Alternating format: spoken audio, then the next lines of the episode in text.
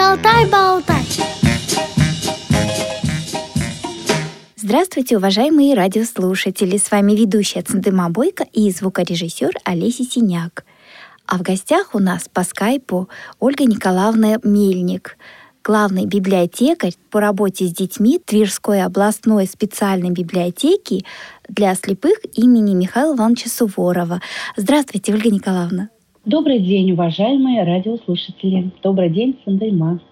Ольга Николаевна уже около 20 лет работает именно с детьми. Я не раз бывала в этой библиотеке и наблюдала всегда очень такую доброжелательную, творческую обстановку. И директор библиотеки Татьяна Викторовна Синева создает такую обстановку, где, как мне кажется, приятно работать как самим сотрудникам, так и посетителям этой библиотеки, читателям.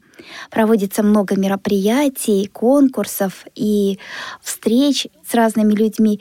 И вообще сама библиотека отзывается на все не только тверские мероприятия, но и российские, и она действительно особенная. Ольга Николаевна, а теперь можно о вашей работе? Ну, думаю, вы меня поддержите и согласитесь, что одной из главных задач работы библиотеки, на мой взгляд, любой библиотеки, является активизация читательской среды. Правильно? читателя юного, читателя подросткового возраста. Чем больше ребенок читает, конечно же, тем больше он развивается, тем больше он становится самостоятельной личностью. Хотелось бы мне сегодня как раз-таки поговорить о трех, наверное, направлениях, которые действуют в нашей библиотеке для слепых имени Михаила Ивановича Суворова. И эти направления направлены на социокультурную абилитацию э, детей дошкольного возраста и детей школьного возраста. Мы не говорим о младшем школьном возрасте, потому что мы захватываем все возрастные категории. Дети дошкольного возраста посещают группу, которую у нас мы ее организовали 12 лет назад. Это группа «Мама и малыш», где мы проводим коррекционные занятия с родителями и с детьми, имеющие ограничения по здоровью. Далее занятия по декоративно-прикладному творчеству. То есть это кружок по декоративно-прикладному творчеству «Мастерилка», где ребята – дошкольного возраста и младшего школьного возраста, в основном контингент именно таков, занимаются декоративно-прикладным творчеством, постигают азы, я бы так сказала, азы народно-художественного творчества и пробуют себя как мастера, создавая те или иные шедевры, как я их называю. Ну и, конечно же, третье, основное и такое увлекательное направление, э, я считаю его, в принципе, чуть ли не одним из важных, это работа театральной студии. То есть эм, социокультурная абилитация детей, имеющих те или иные ограниченные возможности здоровья, методом театрального искусства. Ольга Николаевна, а как вы пришли в эту библиотеку? Э, в Тверскую областную специальную библиотеку для слепых имени Михаила Ивановича Суворова я пришла 20 лет назад. Привела меня моя знакомая. До этого я работала на театральном отделении э, детской школы искусств Тверского училища колледжа культуры имени Николая Алексеевича Львова. То есть театральное искусство — это конкретно ваше, да? Да, театральное искусство — это мой конек. это, так сказать, и палочка-выручалочка. Это и среда, в которой я чувствую себя комфортно, в которой чувствую себя уверенно. Потому что э, сама я с детского возраста занималась в театральной студии, которая научила меня очень многому. А как вы начали работать с детьми с нарушением зрения? Не было вам трудно? Как-то перейти из среды, где люди видят, да, а тут вот незрячие и слабовидящие? А вы знаете, да, конечно же, придя на должность э, заведующей сектором по работе с детьми с ограниченными возможностями здоровья, я, конечно, задалась вопросом, а смогу ли я и вообще возможно ли ребенку, имеющему ограниченные возможности зрительной функции, то есть ребенку слабовидящему, ребенку тотально незрячему, возможно ли ребенку вообще заниматься театральным искусством? Что смогу я дать этому ребенку? И когда я столкнулась с детьми, ну то есть не то, что я столкнулась, я, когда я встретилась с этими детьми, познакомилась с ними, вы знаете, они меня погрузили в какой-то такой необык... необыкновенный э, мир доверчивости и вот такому искреннему восприятию всему тому, что я вот им приношу на занятия, просто в общении, на какие-то мероприятия. У нас как-то сразу, во-первых, ну, возник доверительный такой контакт друг к другу. Конечно же, это было не сразу. Вот. То есть момент адаптации, я думаю, он везде присутствует, и любому человеку, наверное, нужно адаптироваться первоначально. А потом я поняла, что эти дети, в принципе, как сейчас многие говорят, что не существует каких-либо границ, то есть у нас безграничные возможности.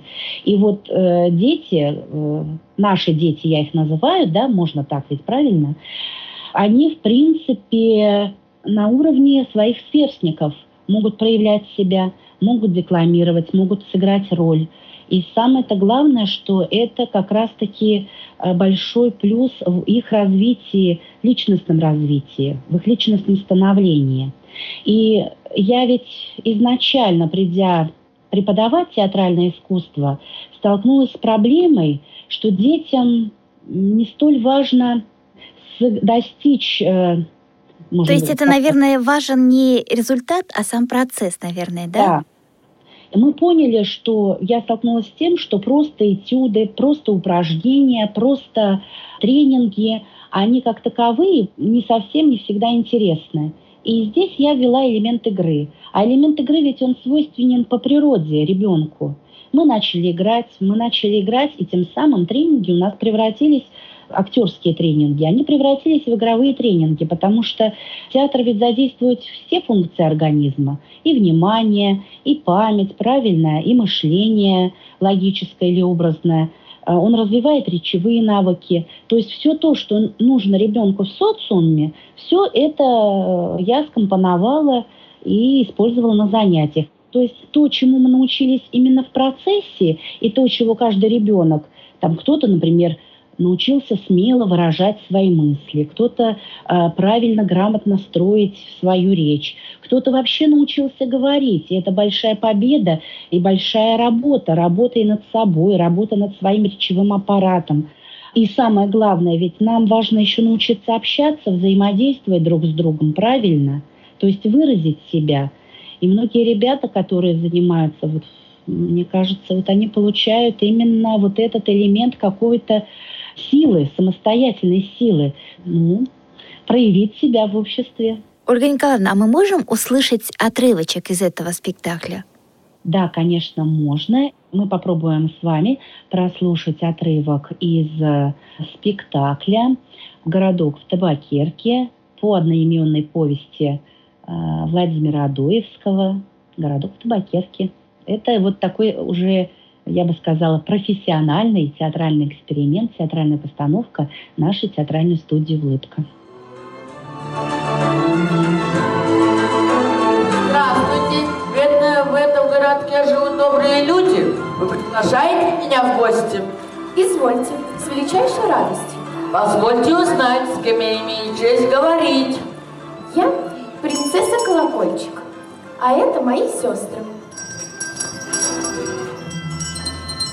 Здравствуйте. А где вы получали тифлопедагогические знания? Или это уже сами все это? Вы знаете, это все как методом проб и ошибок я бы так сказала. Э, ну, во-первых, я, проработав год или полтора, я познакомилась с коллегами из Тульской специальной библиотеки для слепых, которые очень профессионально, я бы сказала, работали с детьми, имея образование дефектолога, то есть у них вот был библиотекарь, который проходил дефектологические курсы. То есть, конечно, все это было непросто, но так или иначе, даже сами дети давали мне направление, как поступить в той или иной ситуации, как привнести им информацию, доступную именно каждому из них. А потом, вы знаете, процесс ведь э, каждого занятия и вообще вся работа, она строится исходя индивидуально от каждой личности, которая занимается в коллективе. И здесь я учитываю особенности каждого, потому что без этого невозможно. Э, невозможно потому, что ведь они каждый индивидуален, правильно, и каждому нужен свой индивидуальный подход. Давайте к разговору вернемся после небольшой паузы.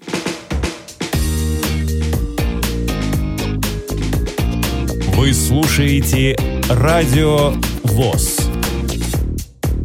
Напоминаю, что сегодня у нас в гостях по скайпу Ольга Николаевна Мельник, главный библиотекарь по работе с детьми Тверской областной специальной библиотеки имени Михаила Суворова. Да, Ольга Николаевна, вот вы говорили о том, что сами дети вам помогают, и вы находите способы, методы работы с ними. И все свои наблюдения, наработки, практику свою где-нибудь описали? все мои наработки и методы сложились в программу, которая называется «Творчество открывает возможности». Данная программа разработана и ориентирована на детей с ограниченными возможностями здоровья и инвалидностью дошкольного и школьного возраста, которые посещают театральную студию. Новизна ее заключается, наверное, в том, что здесь метод театральной игры, он больше как развивающий коррекционный. То есть вот то, о чем мы говорили ранее, да, о том, что для нас важен процесс, процесс как именно развивающий, э, развивающий особенности каждого. И метод театральной игры принадлежит к числу очень эффективных средств коррекции – который, в принципе, сейчас очень многие применяют в специальной педагогике. Так как мы уже говорили, что ведь театральная игра, игра, театральная игра, она свойственна по природе ребенку. Поэтому с помощью игры можно очень-очень многого добиться. Ну, непосредственно, вот, например, эта программа, название которой я э, вам назвала, да, э, является многоуровневой, вариативной. То есть она предполагает овладение ребенком основ самой творческой деятельности, дает ему возможность открыть для себя волшебный мир театрального искусства. Ну и сама цель, да, открыто, я так, ну как я понимаю, максимально реализовать свои творческие возможности и свои творческие способности. Ну, я так думаю, что и как раз это и содействует гармоничному развитию личности и социокультурной абилитации детей. А как дети попадают в вашу студию? Но ну, если мы будем говорить э, о детях э, школьного возраста, то есть э, дошкольного возраста, это у нас немножечко другая программа, правильно? Это группа «Мама и малыш», где мы с ними встречаемся и занимаемся. И впоследствии ведь эти дети идут в коррекционное заведение, учебное заведение, с которыми у нас очень хорошо налажен контакт. И дети из коррекционной школы нашей, номер три, да, приходят ко мне на театральные занятия. И у нас очень хороший контакт с э, преподавателями, которые все цело со мной согласны, что каждому ребенку, ну, во-первых, детям это интересно, а во-вторых, каждому ребенку, ну, обяз... не то, что обязательно нужно пройти, каждому ребенку необходимо попробовать свое участие в нашей театральной студии. То есть это через сотрудничество со школой получается, да, очень такое тесное? Конечно же, потому что это связано с тем, что школа э, дальше удалена, то есть она удалена от нас. И, конечно, самостоятельно детям добраться до библиотеки сложно. Поэтому э, занятия случаются и на базе коррекционной школы. То есть я прихожу и провожу эти занятия. О, это очень хорошо, но я помню такой момент, когда я была в библиотеке, там в театральную студию превращается вся библиотека, потому что дети бегали из зала в зал, и очень было весело, шумно, и песни, и какие-то такие стихи, очень было здорово, по-моему. Вот именно как раз вот эта ситуация меня как-то вот подтолкнула к мысли, что нужно об этом обязательно, обязательно рассказать у нас на радио. Мгм. Ну, библиотека сама по себе, как эм, учреждение доступное, доступна она как раз-таки детям у нас вполне открыта. И я так думаю, что дети, приходя сюда, да, дети, приходя сюда, должны почувствовать себя ну, достаточно легко, почувствовать себя своими в стенах библиотеки.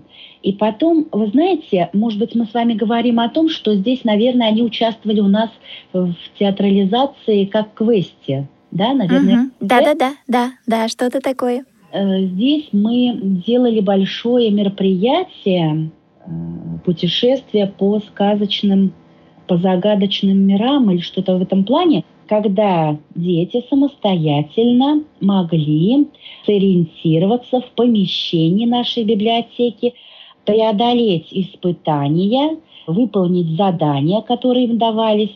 Здесь даже не совсем, наверное, спектакль, а это именно мероприятие, мероприятие, вот точно, игра Мгм. выполнить задание и достичь цели, которая им дается. Но это ведь не так просто, да, насколько?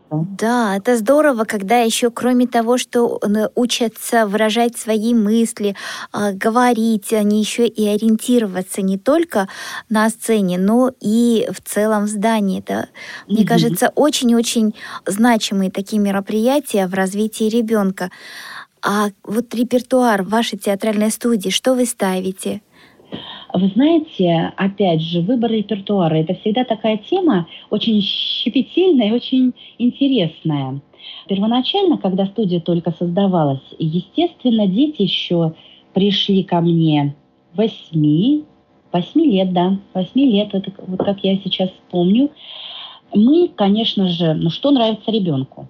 Все со мной согласятся, конечно же, сказки, правильно? Сказка – это мечта каждой девочки. И, конечно, э, сыграть роль принцессы. Но, опять же, храбрый рыцарь, храбрый воин, который э, да, э, храбрый, э, вообще сильный человек, да, который добро всегда побеждает зло. Об этом мечтают дети, и это доступно. Сказка, конечно же, доступна. А мы, вы знаете, с чего начали? Мы как раз-таки начали почему-то э, с поэтического репертуара.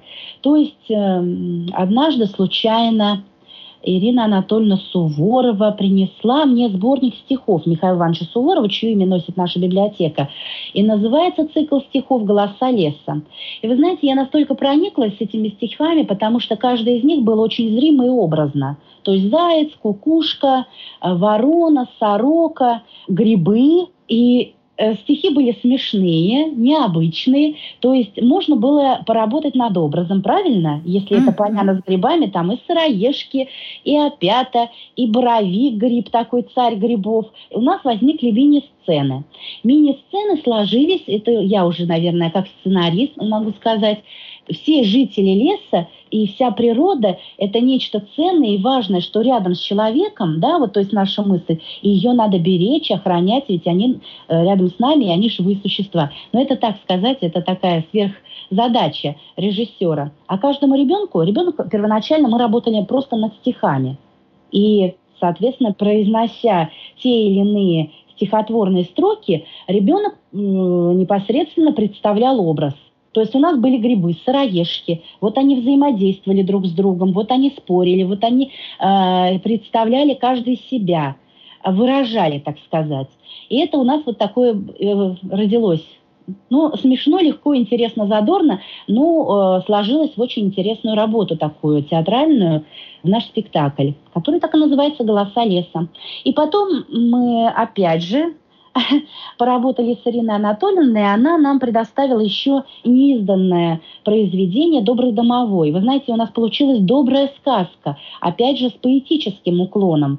Цикл стихотворений представляет некое такое путешествие по э, двору, да, вот где м, происходит своя жизнь, начиная от хозяев этого двора, дома, где вообще а хозяином, по сути, является такой маленький добрый домовенок.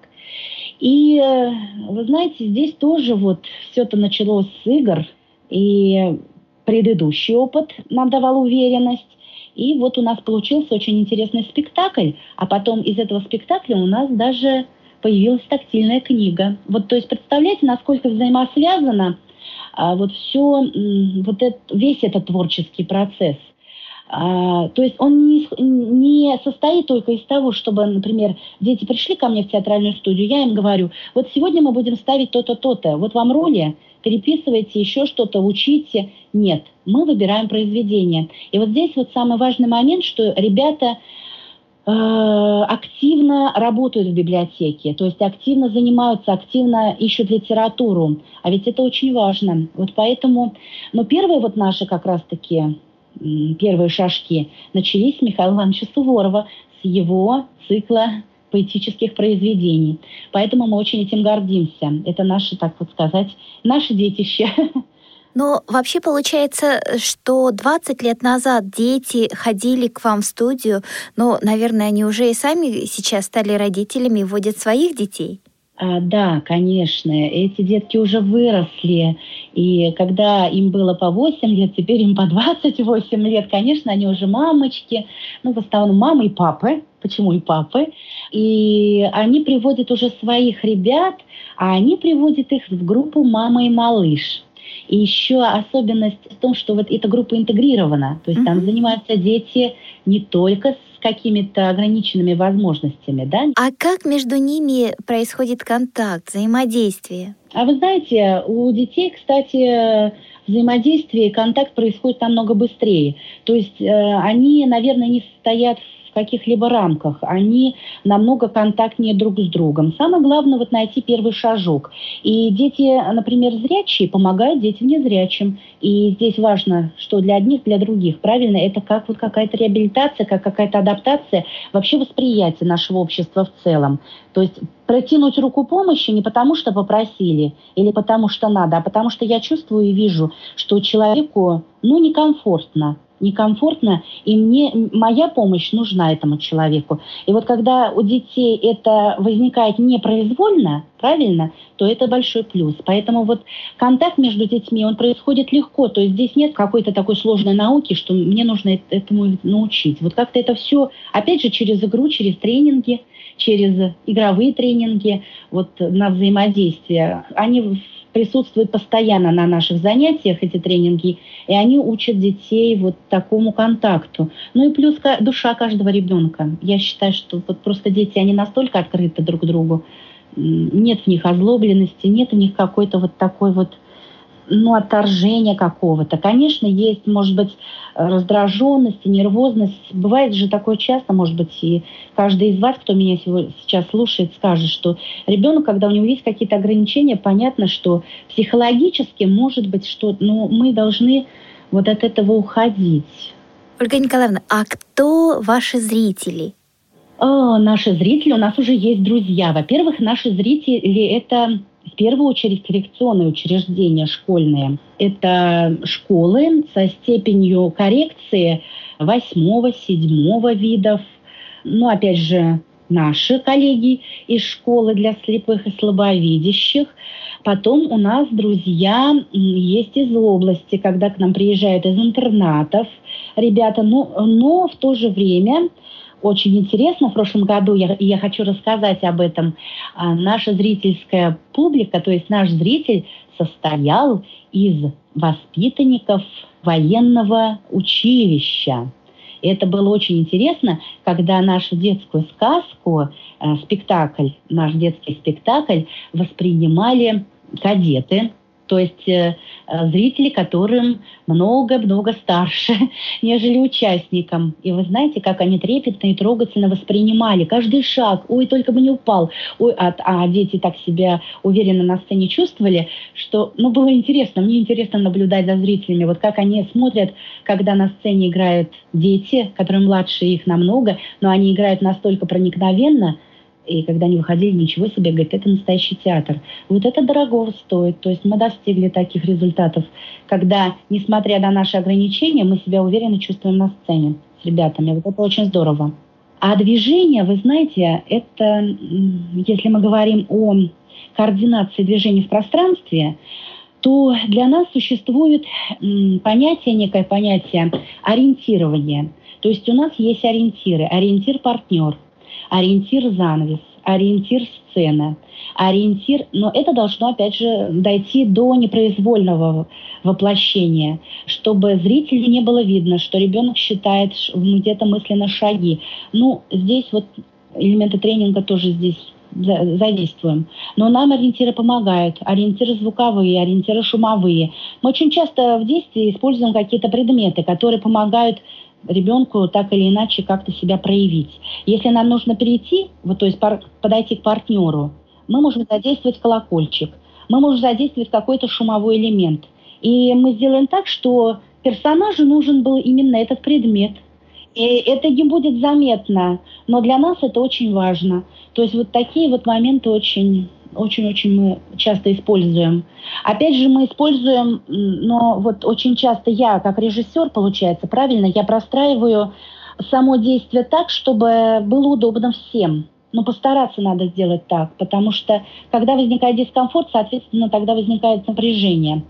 Ну, у нас хороший вот результат, потому что мы ведь э, работаем мы очень хорошо работаем с нашим Домом культуры Затверецкий, который нам предоставляет свою профессиональную сцену. Дети просто радуются, когда они оказываются на этой сцене. Но ведь мы гастролируем, поэтому, когда мы приезжаем на незнакомую нам территорию, новизна, она не пугает детей. Мы точно так же, мы расходимся в пространстве, и точно так же, но ведь не все дети тотально у нас незрячие, то есть один помогает другому. И, в принципе, у нас особо не возникало дискомфорта. То есть вот здесь, наверное, такая тесная коммуникативная связь, вот такое взаимодействие друг с другом. Вот чего нужно добиваться, это ощущение партнера. Ощущение партнера – это очень важно, потому что ты не один, не один в спектакле. Ольга Николаевна, это уникальный опыт, уникальные ваши занятия и студия. Я думаю, что будет интересно нашим радиослушателям и, возможно, кто-то даже обратится к вам за советом, за, возможно, кто-то захочет э, приехать и посмотреть работу этой студии. Как вы думаете, можно это организовать? Конечно же, можно. Мы вас приглашаем вот все, кто сможет. У нас в городе Твери 8 ноября в 10 часов. Правда, у нас не вечерние спектакли, у нас в 10 часов утра состоится премьера спектакля по сказочной повести Софьи Прокофьевой «Лоскутик и облачко». Работа у нас уникальна тем, что мы используем элементы музыкального театра, элементы пластического театра. Приходите, посмотрите, что у нас получилось. Мы будем рады видеть вас на нашем спектакле. Спасибо огромное за сегодняшний рассказ о театральной студии «Улыбка». О работе маминой школы мы поговорим в следующей передаче. Напомню, что сегодня в студии работала ведущая Цендыма Бойко и звукорежиссер Олесь Синяк. А в гостях у нас по скайпу Ольга Николаевна Мельник, главный библиотекарь по работе с детьми Тверской областной специальной библиотеки для слепых имени Михаила Ивановича Суворова. Всего доброго, до новых встреч. До свидания.